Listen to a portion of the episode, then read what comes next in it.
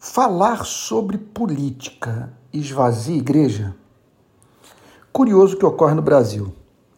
Pode-se falar livremente sobre política durante o culto, até mesmo usar o púlpito para fazer campanha. E mesmo assim, a igreja crescer numericamente.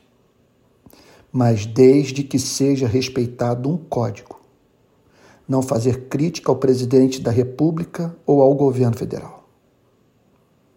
A igreja também não sofrerá nenhum abalo no seu crescimento numérico se o pregador, ao falar sobre política, não tocar em temas considerados comunistas. Desigualdade social, abuso de autoridade, violação dos direitos humanos, exploração da mão de obra da classe trabalhadora. Estranha forma de elogiar o comunismo e depreciar o cristianismo. A igreja continuará crescendo no seu número de membros se ao falar sobre política, defender os valores da família, da religião, da pátria, da lei e ordem. Entretanto, se ao levar esses temas para o púlpito, o pregador declarar que viver em bairros sem saneamento básico,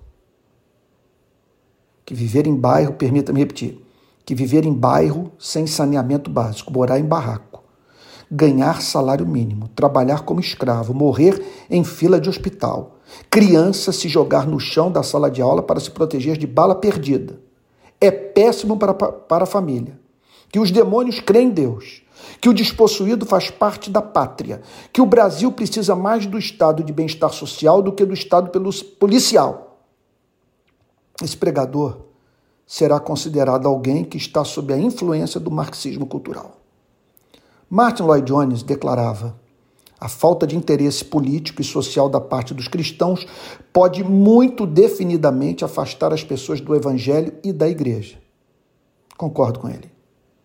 Ao falar sobre política, a igreja está dizendo ao mundo que os cristãos se preocupam com um dos temas mais importantes da vida.